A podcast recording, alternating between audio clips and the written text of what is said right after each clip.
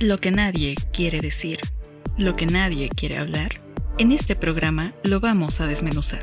Tabú, sin pretextos.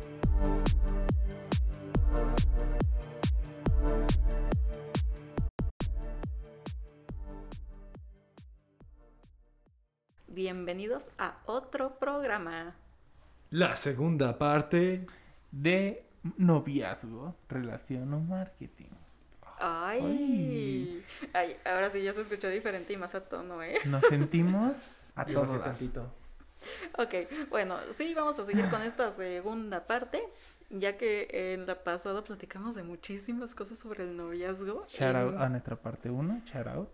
Sí, y vaya, sigo sorprendida con tantas cosas que viene en ese cubole de los hombres. Es que hay muchas Wow. cosas. Y esto te lo estamos contando a lo mejor para quienes ya lo escucharon, la primera parte, te lo contamos o hablamos desde la perspectiva de los hombres guion nosotros. Porque también, o sea, son sus experiencias y, o sea, mucho concordaron con cómo se describe allí, con cómo también lo estuvieron viviendo ustedes en sus épocas. En esas De- épocas mozas donde éramos solteros, Exacto. Ajá. como si, ay, yo no me Ay, tuve dos, ajá, yo sí. no me tuve dos relaciones antes de la actual, entonces, nah, no Ah. cuenta. ¿Qué puedo decir? El, el Jebas tiene cara de estoy pensando cuántos fueron.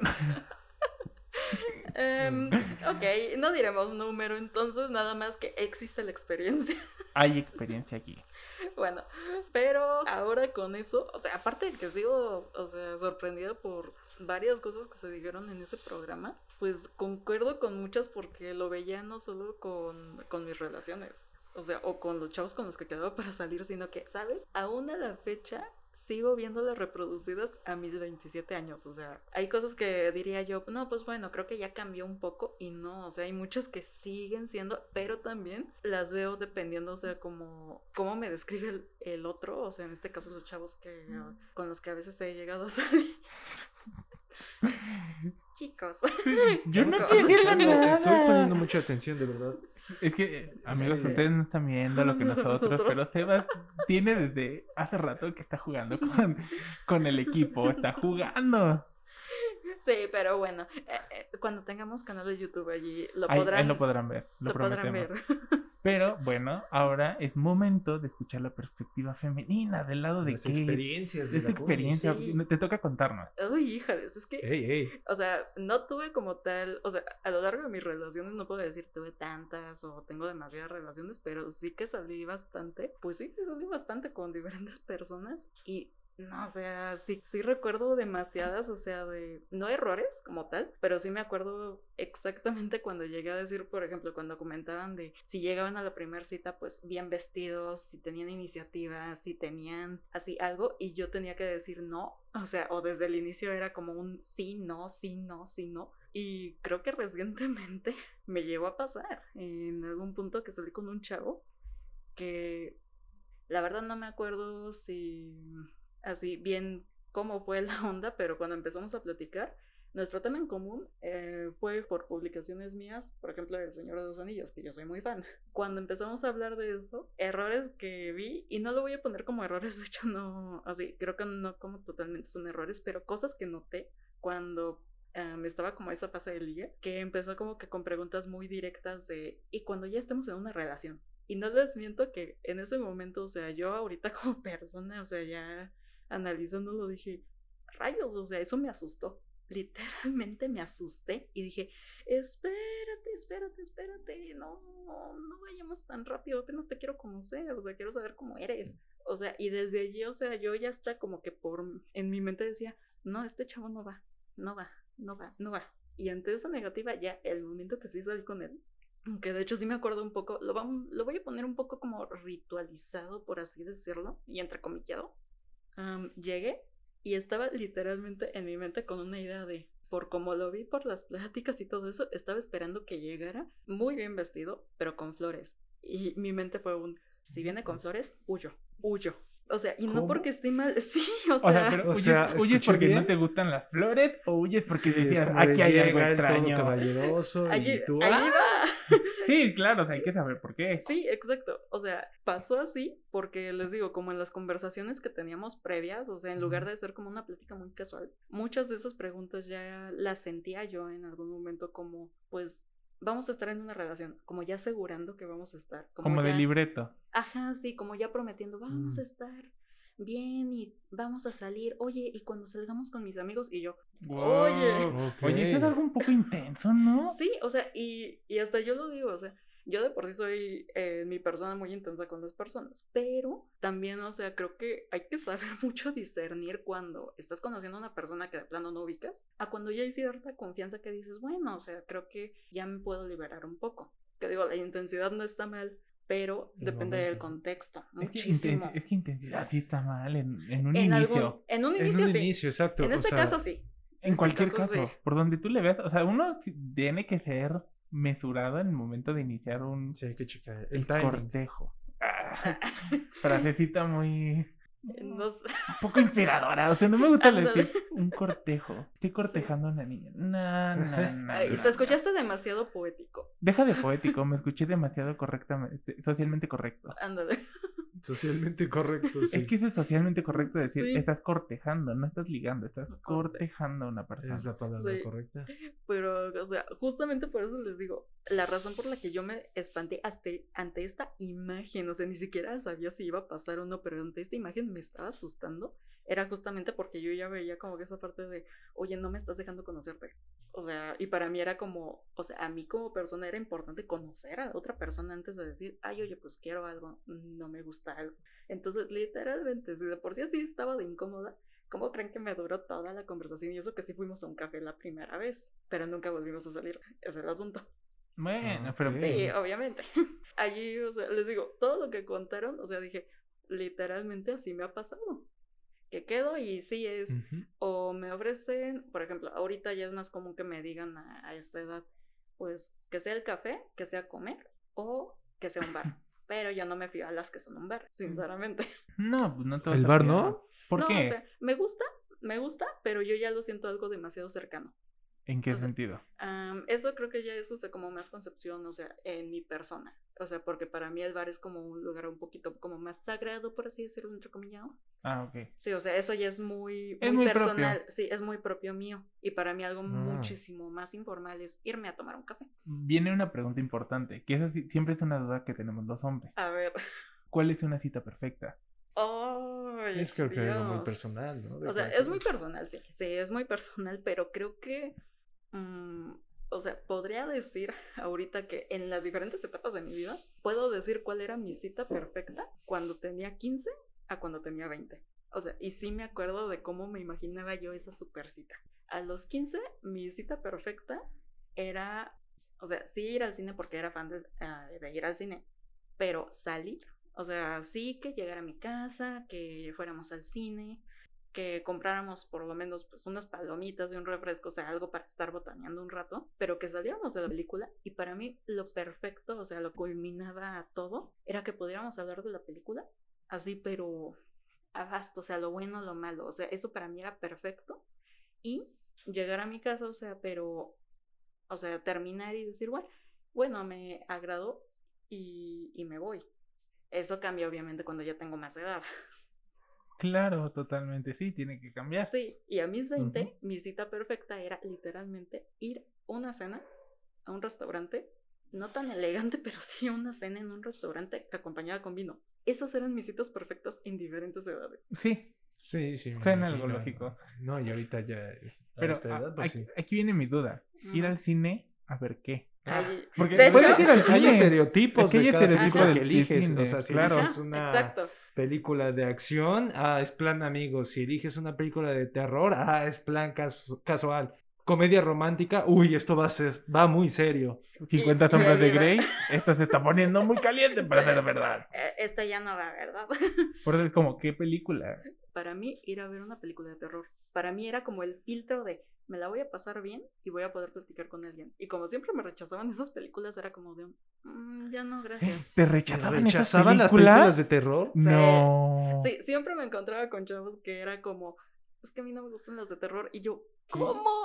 O sea, para mí no, eh, no, No, eso, eso en, No puede pues, en mi idioma es como sacrilegio. Porque un hombre rechazando una película de terror con una chica. Es que no entiendo, sí, yo también, o sea, ¿Qué?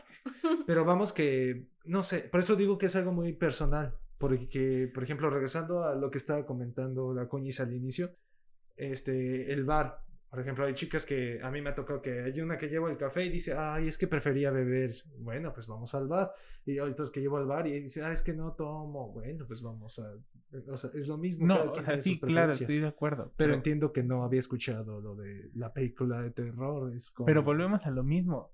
¿Qué hombre desaprovecha la oportunidad de una película de terror? Nadie. No sé, es que estoy. Bueno, en ese entonces, aparte, ahorita supongo que ya cada quien, pero, pero yo no, no sé. O Se sea, va. entre nosotros, por lo menos, no. No, pero volvemos a lo mismo. Es la ley del ligue. ¿Qué, te- qué tienes que ir a ver al cine? Lo que más te convenga a ti. No quiero que mal piensen de mí. no. No, pues es Pero- que para No, qué era eh. la película de terror. Pero la Ajá. película de terror es más conveniente para un hombre porque te asusta. ¿Cuál es Te el abraza. efecto? Te abraza. Quiere estar más cerca. Entonces es un plus que te ayuda. Que alguien sea, lo que si lo vemos- mm, Que si lo vemos por esa manera, y de hecho sí lo he visto representado en películas, pues sí, es como, pues lo ideal, o sea, y en serio muy entrecomillado, es lo ideal. O sea, si quieres tener ese contacto más cercano. Sí. Pero, Sí, sí, sí. No vas a ir a ver. Spider-Man No Way Home ajá, el, ah, en una cita. no, No. no. ¿Sabes cuál era la otra buena película para escoger? ¿Cuál? A ver cuál. Una insoportable de aburrida. Ah, caray. Mm, No, porque termina saliéndote.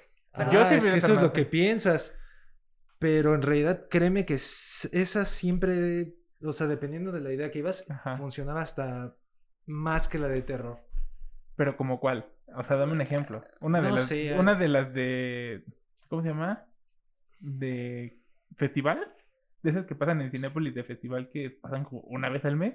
Ándale, puede ser, o sea, algo de plano que, que estés casi durmiéndote porque tienes la oportunidad entonces tú de, de plano decir, ay, qué película y empiezan a platicar y de repente, de, repe- de verdad puedes hacer cualquier cosa menos ver la película. Aparte de que siempre está abandonada. Ay, Tienes- ¡Ay, no, es Dios! serio, Está abandonado el lugar. Estamos, Es que- es estamos que estamos- más. Sí, estamos Esto es tabú.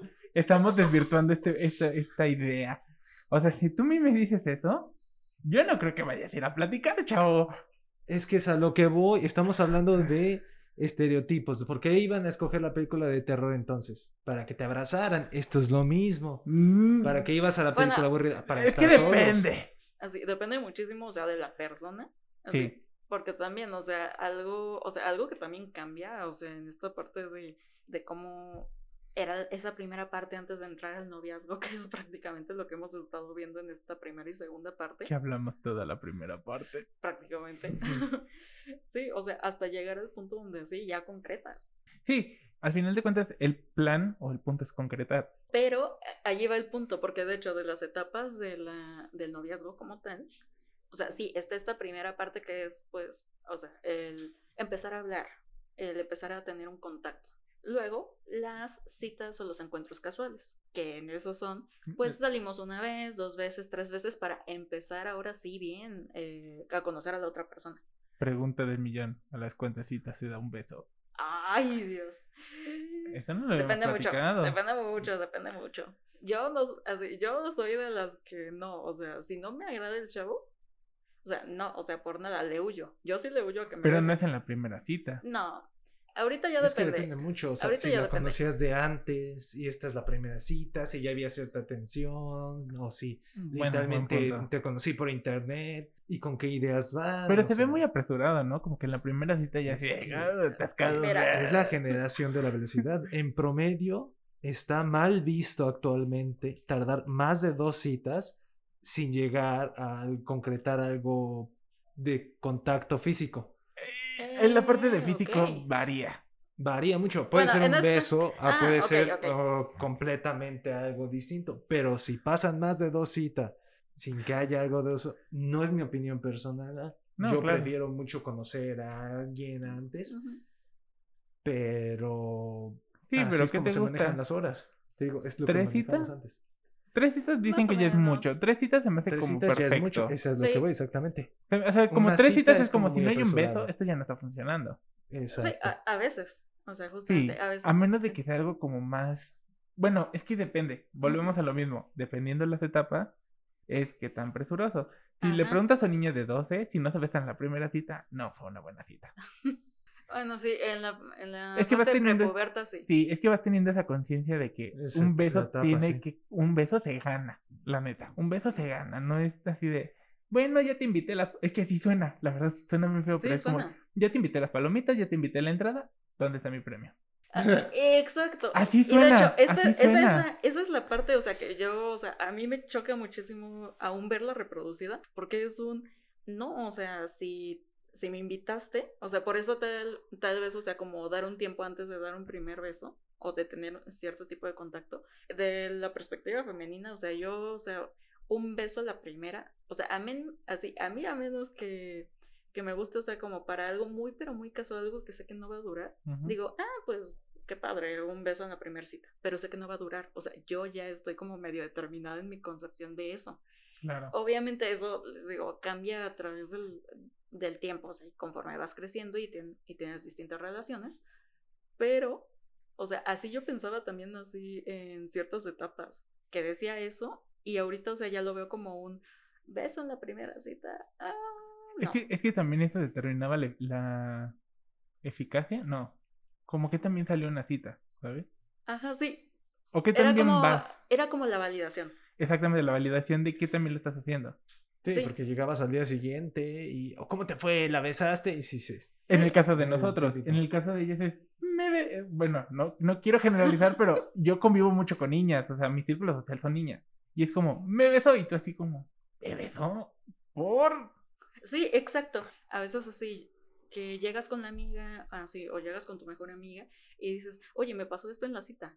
O sea, y sí, o sea, llegamos a hablar así de muchas cosas. O sea, pero todo es importante porque todos lo vemos y nosotras, o sea, en muchas cosas sí lo llegamos a analizar de, es que pasó esto antes. Así, hasta decimos, oye, vamos a recordar Le sacan el, le sacan el análisis psicológico a uno de lo que hizo o dejó de hacer en la cita. Sí, o sea, y también pasa. eso determina en la primera cita, así, Sí. si vas a tener una segunda.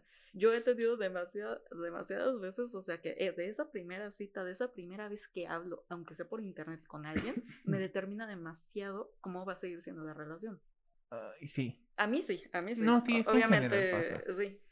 Y a veces desde allí yo ya determino el, ay, oye, ¿sabes qué? Esto sí me gusta para una amistad sincera. Ah, no, o sea, este sí me agrada, puede, puede tener una relación, pero obviamente va cambiando con el tiempo también, o sea, el enamoramiento se, se va dando, pero yo ahorita, o sea, ya sé que, em, así que entre muchas cosas, necesito conocer a la persona. Yo si no conozco bien a la persona, o sea, yo ya veo como esa etapa de noviazgo muy adolescente, la veo demasiado apresurada y para mí es como, no, o sea, ya yo ya no convivo con eso. Pero es justamente, ya mi edad, ya mis experiencias ya me llevaron a tener esta perspectiva. Lo hace sonar como si tuvieras 35 años y no los tienes. Ya sé, pero me han pasado muchas Sí. cosas. Ah, no, claro, claro. Yo no digo que no. No puedo desvalidar eso. Es como No, y tienes más experiencia. 35 en experiencia. 35 en experiencia, claro. Sí, con el cuerpo de 27. Pero fíjate, es, eso es interesante. O sea, ¿qué tanto tiempo, las validaciones de todo esto? Ahora viene otra pregunta. ¿Cuántas citas antes de decir quieres ser mi novia? Bueno, mm, para mí ahorita yo necesito conocer durante tres meses porque para mí es como plazo, límite de una persona que me está mostrando quién es. Si después de esos tres meses veo que no, así que no, porque para mí esos tres meses son como el quedar bien.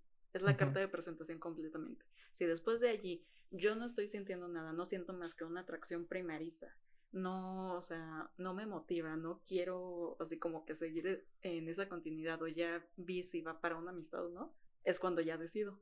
Y hay veces, rara vez, muy rara vez, que lo decido desde el primer día. Mm, Suele suceder. Mi Sebas. La verdad es que tres meses sí es bastante tiempo. O sea, yo diría lo mismo. O sea, sí se puede cuando se están dando el tiempo de conocerse. Y yo creo que depende mucho de dos cosas.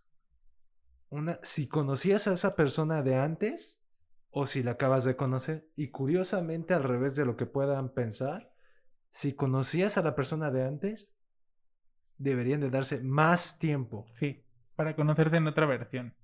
Exactamente, para conocerse en otra versión. Es más fácil cuando es alguien que no conoces, porque por lo menos ya van los dos con una idea. Lo hablan desde el principio, pueden este, conocerse, ver de gustos, esas cosas. Y si hay química, puede ser muy rápido. Sí. Pero si hay química, no solamente. Química no es nada más, es, me encantan tus ojos. O sea, de Técnicas de, verdad ligue. que conecten. Porque si nada más es atracción física al inicio, ni siquiera van a llegar a novios. O sea, pueden llegar a muchas cosas, pero realmente a formalizar una relación, no. Entonces depende mucho de eso. Claro. Porque sí se puede dar tanto este el llamado amor a primera vista. Yo no creía nada de eso, o sea. Bueno, pero tu ha historia es diferente. Es que mira, Tu mira, historia es no, no, no, diferente. no hablo de No, eso. o sea, he- claro. he, visto cosas. pero justo acabas de dar una Es pauta. tirar una moneda. Yo justo estabas, acabas de dar una pauta que estaba esperando desde eh, la primera parte. Le estás esperando, le estás esperando. Es esa parte del, justamente el cliché. El cliché. Parte del cliché. Ajá, ay, sí. El cliché de todo esto da paso al noviazgo, ¿no? Que es como, ¿quieres ser mi novia? Yo les voy a decir una cosa. Sé que lo dije mucho en, el primer, en la primera parte, pero lo que son las películas chick flicks, mm, mm, tengo un problema Oh. con ellas. Pero tengo un problema muy grande en el sentido de que ah, se han vuelto tan importantes para las relaciones que es como no podemos vivir ese mundo de fantasía. Porque es un mundo de fantasía. Sí, de hecho, es una fantasía, Sí, porque es una ficción, completamente. Pero, pero fíjate cómo se vuelve importante. Es como ya las personas, porque ya no podemos decir como solamente niñas, aunque las películas chick flicks estén eh, dirigidas a un público femenino, que es la idea supuestamente, eh, ya se han vuelto como la expectativa.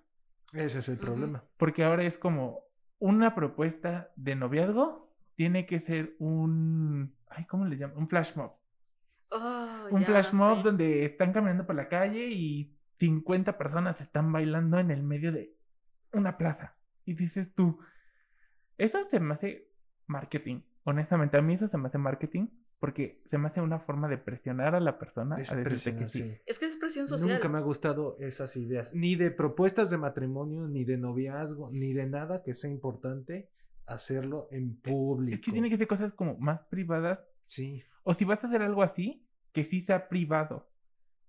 O sea, que no existan 30 personas al alrededor que se, que se queden viendo esperando una respuesta positiva que a lo mejor la chica es como, no, pero con 50 personas es como, sí.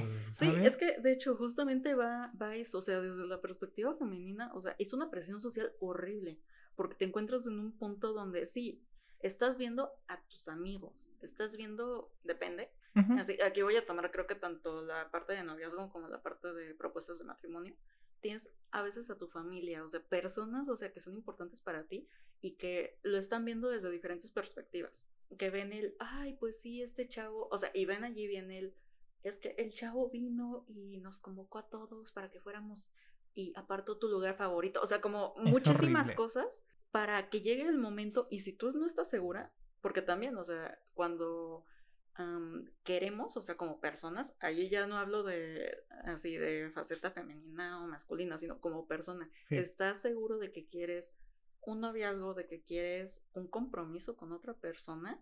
Pues obviamente vas a decir que sí porque estás convencido, pero cuando estás en ese momento de duda, empieza lo de los soldados caídos. Uy, ¿cómo ese tren? O sea, sí. ¿No lo odias? Ay, por favor, dime que sí a mí me encantan esos videos, me matan de risa porque ellos solitos se ponen. O sea, sí, te o sea, son se graciosos. No deberían ser graciosos. No, de hecho, no deberían. triste, es ga- Yo soy una persona descompuesta. Yo sé, yo también y Kate también, o sea, los tres aquí estamos descompuestos, pero es triste, pues, o sea, Sí, o en sea, general es triste. si lo, ve, si lo vemos de alguna manera es, o sea, Es yo en no deberían- perspectiva eso como es que otro tabú, más... no deberían de dramatizarlo tanto. Es que es normal, es perfectamente normal que te rechacen. Es tan normal como que te tropieces cuando caminas. Pero Se ríen de ti, te paras y pasó. Pero volvemos a lo mismo, el chick flick nos dañó a todos. Exacto. Es que eso es lo que está mal. Porque Yo no voy a cambiar de no reírme de ellos. Ellos deberían reírse de sí mismos. A todos los Eh, rechazan. Es que volvemos a lo mismo, es el daño que nos hicieron las películas chick flick, Sí. que es, es la expectativa. Justamente. Sí. O sea, tener expectativas de cosas que sabemos que. O sea, te, te vas con una idea del. Me va a decir que sí. ¿Sabes? Es como. Me tiene que decir que sí porque ya hice Sí, todo mi esas ideas, despapalle. precon- esas ideas preconcebidas de me tiene que, y eso no, no tiene que. Y tiene derecho a decir, o sea, yo como mujer estoy como, y nadie me puede decir, yo tengo que aceptarle. ¿Por qué? Porque a veces vienen también esta, pre- eh, dentro de esta misma presión social, el, es que te hizo esto, es que contrató esto, es que esto, y eso, ¿y eso qué? No tiene, o sea, para mí no tiene importante o no debería importar. ¿Por qué? Pues porque me gusta, no me gusta. Sí, claro. Sí, o sea, y si no me gusta, pues obviamente voy a rechazarlo. Pero. pero se hace, am, o sea, no un drama como tal, pero se toma tan a pecho que luego también salen estas cosas de, am, pues, no me gusta utilizar como tal el término tóxico, pero sí que de eso ya empiezan a decir, no, es que me rechazó, o sea, que se empiezan a tomar tan, A pecho, que se tan a toman las cosas todo, a pecho. o sea, que es un, sabías que podía suceder y también es esa concepción de a veces no estás preparado mentalmente a que sí puede pasar un rechazo, pero tienes que aceptarlo, o sea, y, y sí, te va a doler, porque no podemos quitar las emociones y los sentimientos que van a surgir en el momento, y más si es alguien que sí decía, oye, pues es que yo sí me veía con esta persona. Que es lo natural, pero volvemos a lo mismo. Tenemos expectativas muy grandes de las cosas. O sea, un noviazgo, volvemos a lo mismo. El noviazgo es complejo, no es fácil. Y hay que atravesar muchas bardas, atravesar muchos topes para llegar al punto de una relación. Ya no voy a decir al, fe- al felices por siempre, pero sí al vamos a estar en una relación. Y es la parte del marketing. Es lo que le digo. El flash mob, o sea, los que se proponen con un flash mob, es como, eso es marketing. Porque justamente la presión social luego en un lugar público donde sí o sí me tienes que decir que sí. Ujú. Suele pasar que Sobre no, pero... todo, aunque no diga, aunque digan que no, o sea, los que lo hacen, o sea, de manera pues más íntimo. am, íntima o que, o que lo hacen, no sé por qué dicen, ay, pues probablemente al, a la persona le gusta. O sí ha expresado, porque cuando la persona te expresa, ay, me gustaría algo así, hasta dices, ok, lo pidió Eso o, es o algo sí, muy diferente, es cierto. pero cuando lo haces de la nada, o sea, esperando una reacción positiva, también es, Es cuando dices, no. O sea, porque te dio señales y de hecho, allí viene mucho algo que platicaba alguna vez con una amiga. Cuando damos señales, es muy claro. Y a veces esas señales sí no se interpretan, pero, o sea, también tú sabes a qué nivel, o sea, cuando, cuando dices, sí, creo que ya puedo dar el siguiente paso. Es que también somos hombres. Sí, no, pero, ¿sabes? Ahorita que mencionas eso, en casos así como especiales, ¿no? Porque después de todo hay... Son cosas muy personales. Hay gente que le gustará a lo mejor que sea algo grande, a otros que sea algo chiquito, enfrente de todos o algo privado. Lo importante es hablarlo. Pero lo que nunca he entendido, y espero por Dios que no se pase de las películas a la vida real, como ha sido con el resto de los chick flicks, es las propuestas de matrimonio que se hacen para evitar que esa persona te deje. Ah, Ay. el peor La- punto de la relación. la sé. manipulación emocional. Ah, sí, las cri- sí, es horrible. Sí, las, cri- las crisis conyugales que esperas que todo vuelva a ser normal, como antes, y eso, no, No. no, no va a pasar. Mm, O sea, sí, o sea, por eso justamente creo que escogimos esas palabras en el primer programa de que eran complejas y hay que ser empáticos, pero también comprensivos, porque, Sí. híjoles, o sea, hay muchísimas cosas que vemos, o sea, y sí, o sea, cuando estamos inmersos en una, en una relación, pues sí es como pasan y las vemos, pero ya cuando estamos fuera decimos, ay Dios, o sea, nos cambia muchísimo cómo, cómo lo vemos. Sí, sí te cambia. Sí, eso de que el amor es ciego es impresionante de lo que se dan cuenta cuando ya están fuera.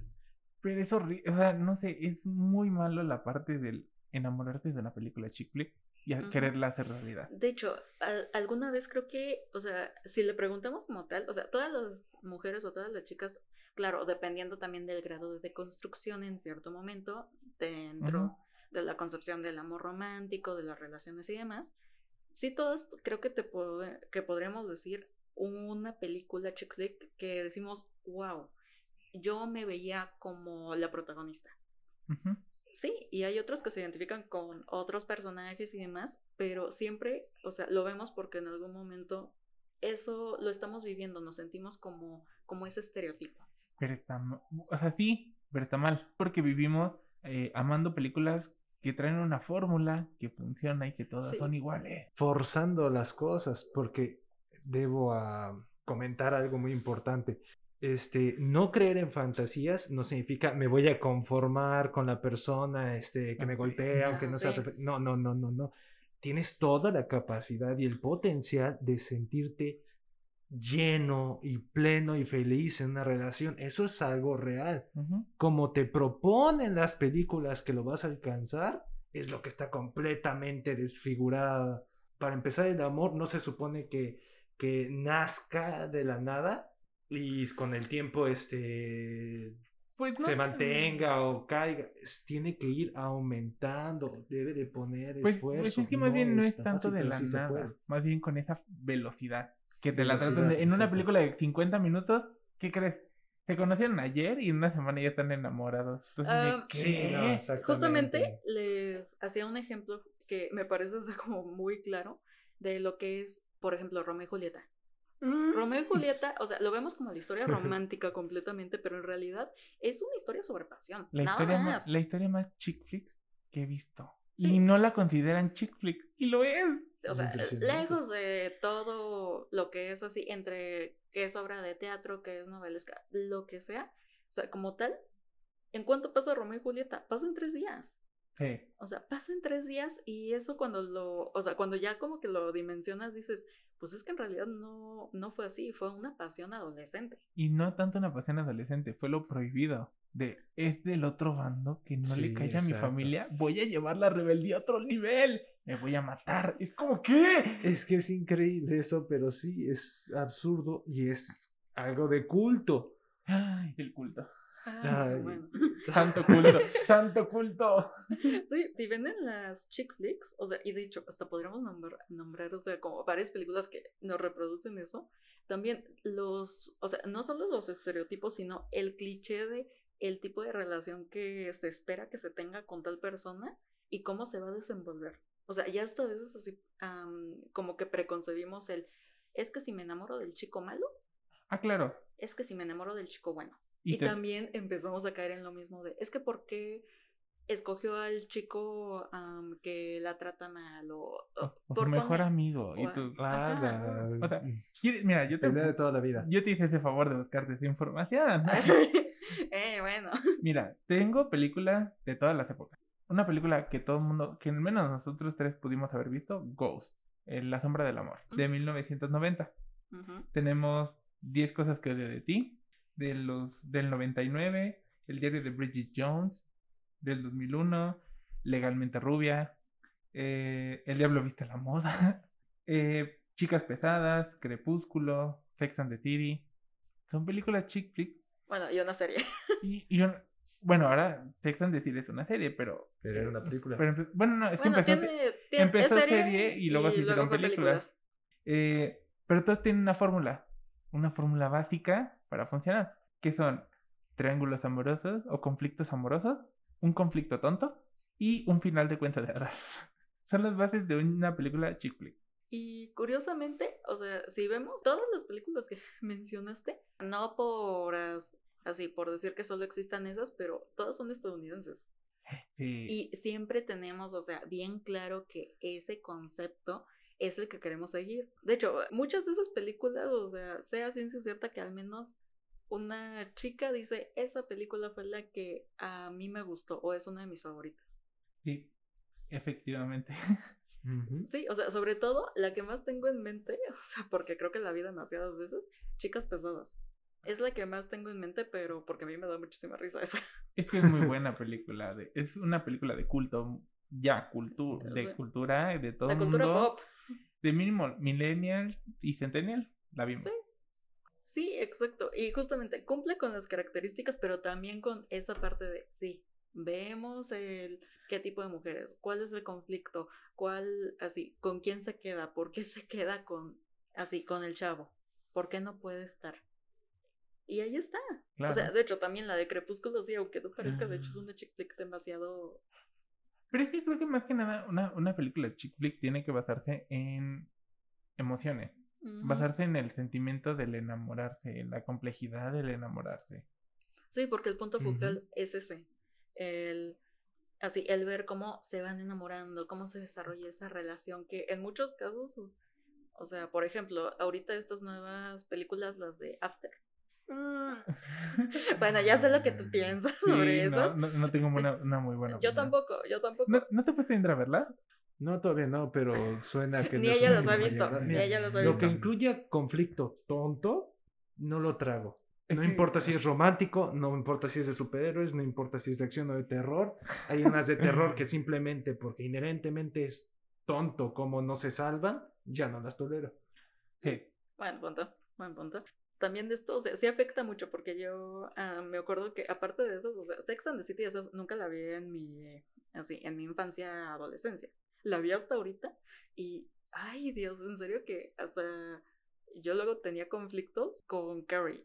Carrie, a pesar de que digas, no, pues es que yo quería ser Carrie porque el amor, en busca del amor y todo eso, yo así de, no, no quiero que vuelva con Big, no quiero que vuelva. Sí, pero es esa parte del amor. Esa parte Ajá. Amor. que está mal porque incluso es la sociedad la que nos ha alimentado de eso. O sea, ya no nada más las películas, también los libros, las revistas. todo. La verdad es que no deberías de perdonar todo. Sí. Y exactamente. es algo que no te han quitado. La verdad es que los celos no es romántico, los celos es tóxico. Es tóxico, por donde La Sí. le veas. verdad es que hay muchas cosas del amor romántico que están mal y otras que pues no me parece que estén mal. Por ejemplo, una duda aprovechando que estás ahí, Coñez, ¿tú qué opinas? Tú que eres muy progresista, dime, ¿qué onda con el caballerismo? O sea, Oh, sí. sí. te late, no te late. Sí, buena pregunta. Porque ya buena. dijiste que corrías de las flores.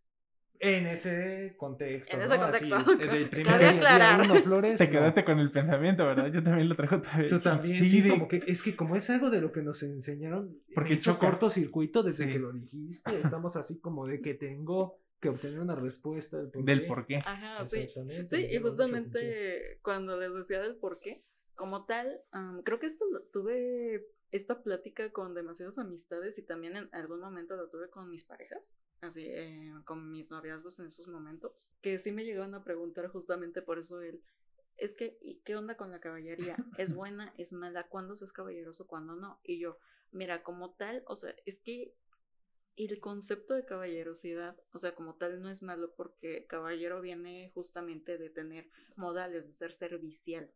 O sea, de allí viene como tal eh, la caballerosidad. De que eso se traspasó a que como caballero, más que nada dentro de la alta sociedad, y eso fue evolucionando, se viera como alguien que es ah, muy cortés, o sea, que sabe tener modales socialmente aceptados. O sea que mm, podríamos ponerlo y no del todo encasillarlo allí, cabe aclarar, como si fuera el, el hombre perfecto o el buen hombre. Vamos El modelo. el modelo de buen hombre. Sí, entonces como tal, bajo ese concepto es mucho de lo que social y culturalmente tenemos de así debería de ser un hombre. Y eso se traspasó muchísimo a la caballerosidad, es eso. Mm, Como tal, em, difieren algunos puntos de la caballerosidad porque creo que se traspasaron a otros contextos donde no caben. O sea, yo sí, ah, como tal, la caballerosidad no es que la vea mal o la vea bien, sino que soy muy neutra en eso porque hay cosas que digo, sí, o sea, qué padre que exista un- la caballerosidad en estos puntos, pero me molesta cuando la tratan de utilizar como medio de manipulación de, es que yo soy caballeroso y ¿por qué no me quieres? Allí es cuando Sí. difiero totalmente y digo, no, no, o sea, no es porque seas caballeroso. Si a mí no me atrae la actitud, no me gusta tu forma de responder, para mí, pues simplemente ya no es un gusto. O sea, es tener modales, no ser prepotente, entiendo. Exacto, Por porque también muchísimos se jactan de esa parte de, Eh, es que yo soy caballeroso y eso... Porque no. pagué todo. eh, eh, Exacto. el agarrar el caballeroso merezco un premio. O sea, porque me comporté como, Anda, como es lo que el mismo concepto de las palomitas que te compré ahora dame un beso, pero escalado a ya la adultez No tanto a la adultez, a la No. actitud. A la actitud. de Sí. actitud. sí, porque mucho de lo Pero- que he visto... y Sí, porque es eso. hay mucho patán, hermano. Sí, Ah, claro que no. y Hay allí va la patán. otra cosa, allí va la otra cosa. Muchas Pero a los patanes tampoco les va mal. Pero es que volvemos a lo que te digo de las películas chick flicks y, las, y los libros. Esos han alimentado a que buscar una persona estereotipada como un patán y que una... Eso, eso es mi percepción, que me corrija que si ella lo ve distinto. A las niñas les enseñan que ellas van a poder corregir a un vato que es Eso. que está, que está dañado. Es, es el síndrome de Es que Superman, de yo te puedo corregir sí. y curar. y Sienten que todo. su propósito es arreglarlo. Y Si alguien no está mal. roto, sienten que no le aportan. Pero si encuentran a alguien roto, es como de, ah, es mi... puedo. Pero, a- pero, aportar pero si eso". te das cuenta, es como el 60-70% de todo lo- el contenido chick flick que consumes. O sea, Estamos siempre tiene. Siempre tiene que ver un, un personaje masculino que esté roto, dañado o que tenga algo. Con un pasado terrible. Exacto. Que muchas veces es eh, de chiquito se cayó en un lago y uy, el susto quedó traumado. O, o los papás se separaron cuando era niño y ahora está, eh, se volvió un fuckboy. sí, ahora es de- disfuncional y, Y, tú así sí. de, y eso les gusta a las niñas. O sea, eso está como, ¿por? A ver, ¿por qué, Kate? Sí. Pues se tiene ese estereotipo porque, de hecho, mucho de lo que se espera, o sea, y digo así, se espera muchísimo de, en una concepción, o sea, de qué, qué es ser una mujer, es esta parte de, pues es que tienes que ser maternal, tienes que ser como una mamá. Y yo, no, hombre, o sea, no se puede ser una mamá de tu pareja, no se puede ser una persona creo que, que cuide completamente de todos. Y es mucho trauma, ¿no? O sea, es como, Sí. el, es- realmente lo que vas a buscar es un hijo, no una pareja. Exacto. No tienes un apoyo, tienes otra responsabilidad. Mm. Exacto, o sea, o sea, lamentablemente se ve mucho a veces desde los juegos desde pequeños, cuando nos dicen, ay, es que la niña debe de jugar a la casita, debe de jugar a la mamá, la papá y el hijo, eh, el papá y el hijo. La parte del estereotipo. Sí, o sea, muchísimo viene de esa cuestión. Y sí, o sea, casi siempre nos han acostumbrado a que veamos al patán como, sí, ese hombre complicado, o sea, que tiene un pasado turbio, escondido, algo así, o muy trágico, traumado, por así decirlo, y que, ah, encuentra una buena chica. Como por ejemplo, que si lo vemos de alguna manera, 50 sombras de Grey, sí, Ah. quitándole todo lo que implica la parte mal, mal empleada del BDSM y la parte sexual. Si nos enfocamos en la Literalmente, relación. Sí, si Si nos enfocamos en, el la libro, porque literalmente Anastasia es una mujer, o sea, que bajo todo el concepto dice, yo curé a Christian Grey. Y ni tanto. Y ni tanto, ni siquiera, pero ese es el concepto. Y hasta, hasta cuando vi la película y cuando lo leí, sí, los leí. ¿Por qué? Era lo del momento. Qué fuerza de voluntad la tuya. Yo no hubiera podido. No Mira. pude. Era, las vi y las leí, pero en Mm. ese momento cuando yo llegué a leerlos y todo, cara era como, ¿qué onda con esto? O sea, pero ya e- esa soy yo porque yo ya no concebía esa idea. Pero me decían, no, es que está muy bueno, está muy bueno. Que caí en el, ok, lo voy a leer. Y sí me gustaban algunas cosas que dije, ok, esta parte como que sí está padre. O sea, pero todo dependiendo. Ya cuando lo empecé a analizar después dije, ay Dios, o sea, ¿esto qué, qué es? O sea, no, yo no quiero ser eso. Y de hecho, hasta yo rechacé el personaje y todo. Y he leído am, también otro tipo de libros, he visto millones de películas que justamente cuando ven eso, o sea, hasta yo me enojo y digo, no, ya no quiero verla. Porque es ese concepto de, ¿por qué a fuerza nosotros tenemos que arreglar? Nos, o sea, no somos un centro de recuperación o de rehabilitación para que salgan bien. Pero ¿sabes qué es lo malo? Que les hacen estereotipar justamente al chico malo. Porque yo no sé por qué. Y de verdad se los digo honestamente. Yo no he conocido a alguien que esté traumado. O sea, que cumpla con las características del chico malo. Y que se ve así. Que está musculoso, tatuado y se ve súper bien. Y yo así de, no se ven así. Yo nunca he visto a alguien que se ve así. Yo. Ustedes no sé. Pero yo nunca he visto a alguien así. Más que para el modelito. O sea, para agarrar el. Soy el chico malo, uso chaquetas de cuero, uso botas. Y dices tú, bueno, es un look. Ajá. Pero otra Exacto. cosa es alguien que de verdad vivió todo lo que supuestamente vive el personaje que ves en la película o en el libro. No se ven así. No, nadie. O sea, es una idea que está mal preconcebida para la gente. No tanto para para la gente. Porque incluso nosotros entramos en esa parte del. Si me veo así, le voy a gustar. Ahí va otro Sí. punto de cuando nos preguntan, porque de hecho yo me acuerdo muchísimo cuando llegaban hasta los amiguillos de tal vez del chavo que te gusta a hacer de plática y te preguntan, bueno, ¿y como qué tipo de chavo te gusta? Sí. Y allí, o sea, cuando una dice, pues obviamente, en- o sea, yo te puedo decir en la adolescencia, sí, mi prototipo era, pues sí, un chico así que se consideraba malo, pero porque en apariencia, pues me gustaba la onda. A mí me gustaba la onda. Pero querías que fuera dulce y tierno. Ajá, exacto. Totalmente.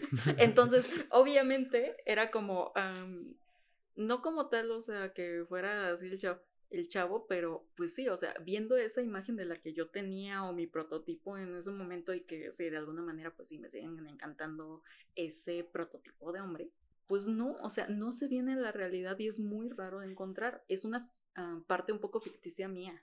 Pero es, es que eh, tú lo sabes diferenciar. A ti te gusta el, el, el look, no te gusta el, el trauma.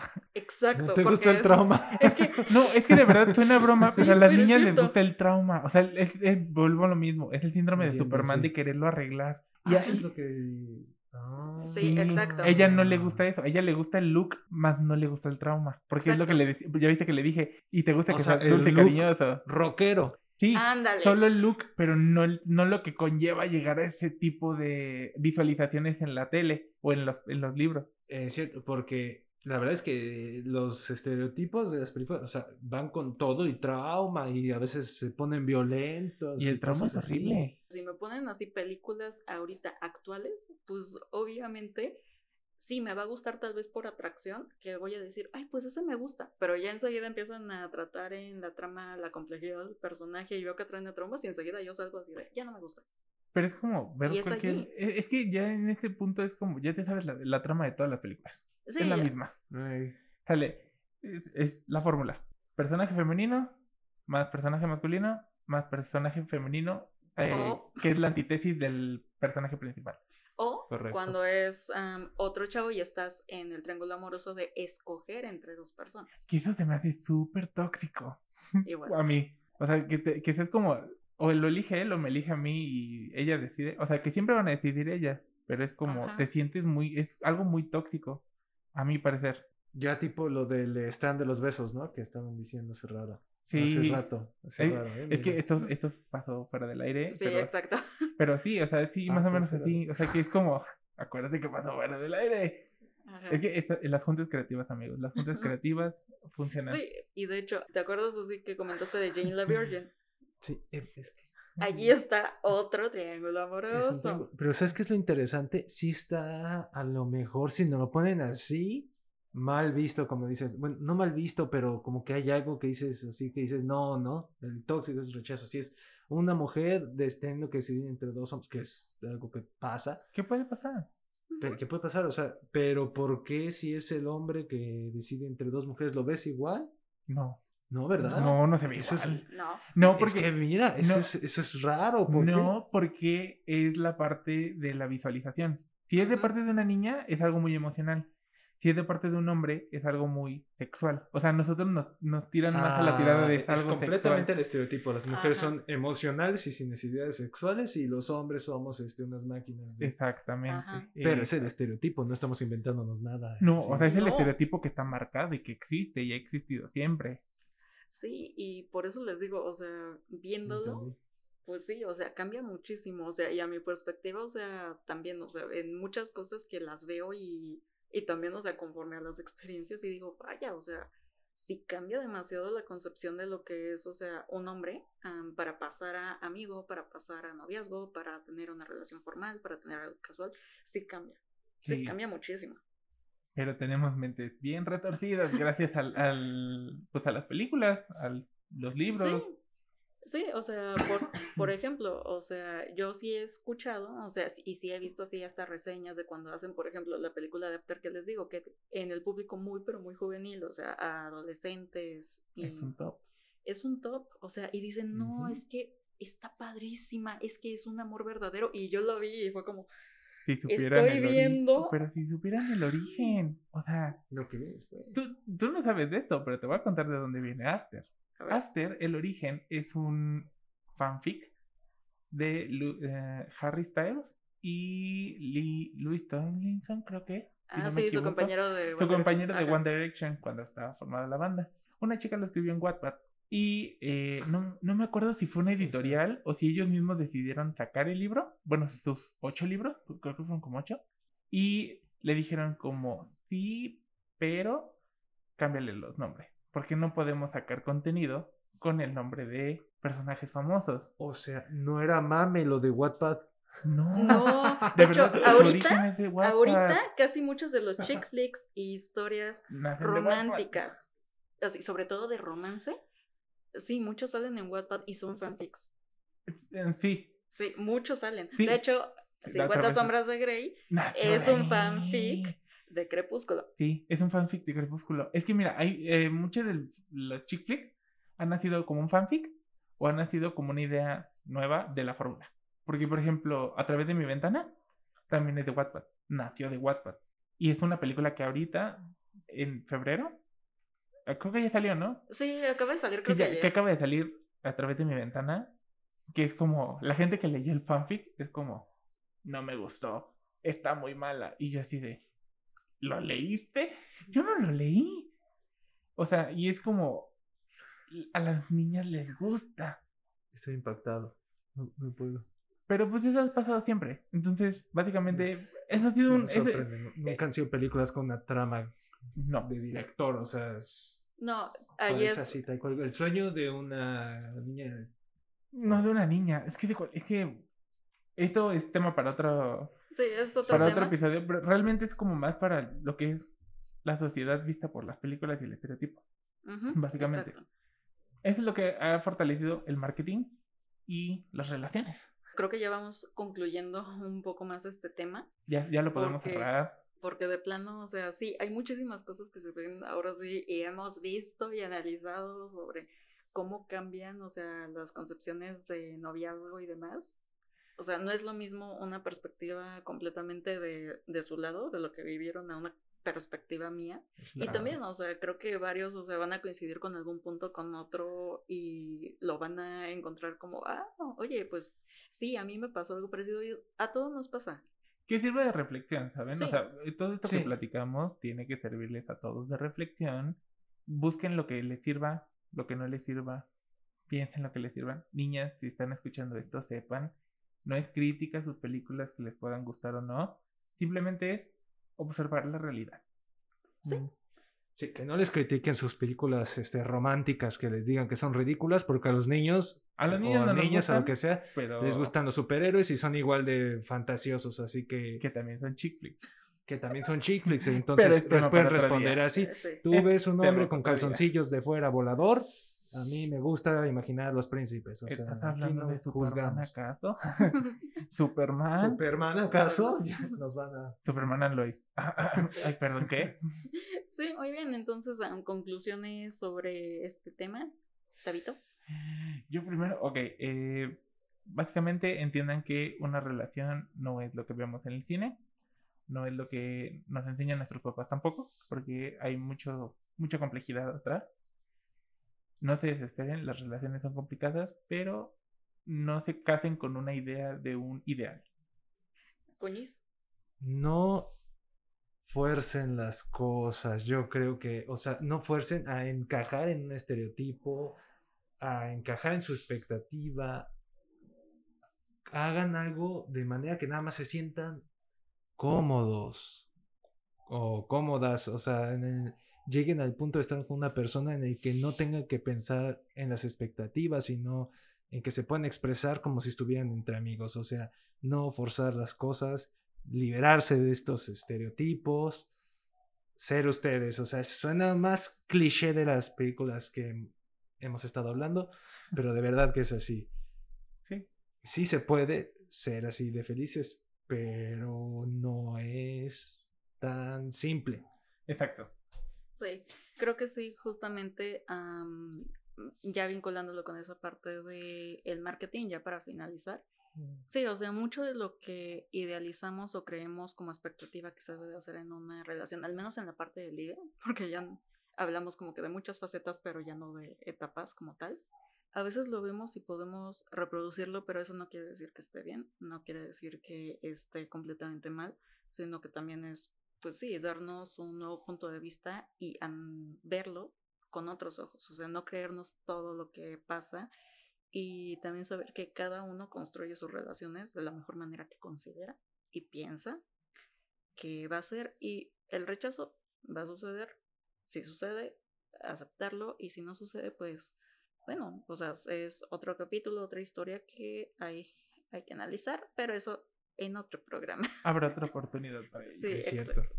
Y Sí. no, tiene toda la razón, Goñis. El rechazo es normal y también rechazar Nada de Sí. que me da miedo rechazar. Porque es pérdida de tiempo para ambos. Y normalicemos el que las cosas se terminan. Sí, exactamente. Muy bien, ahora sí, les recordamos nuestras redes sociales. Recuerden que estamos en Instagram y en Facebook como Tabú el Podcast. Y pues aquí estamos Tabito, Sebas y Kate, que nos despedimos para la siguiente. Deseándoles el mejor de los éxitos. Hasta pronto. Nos vemos, chavos.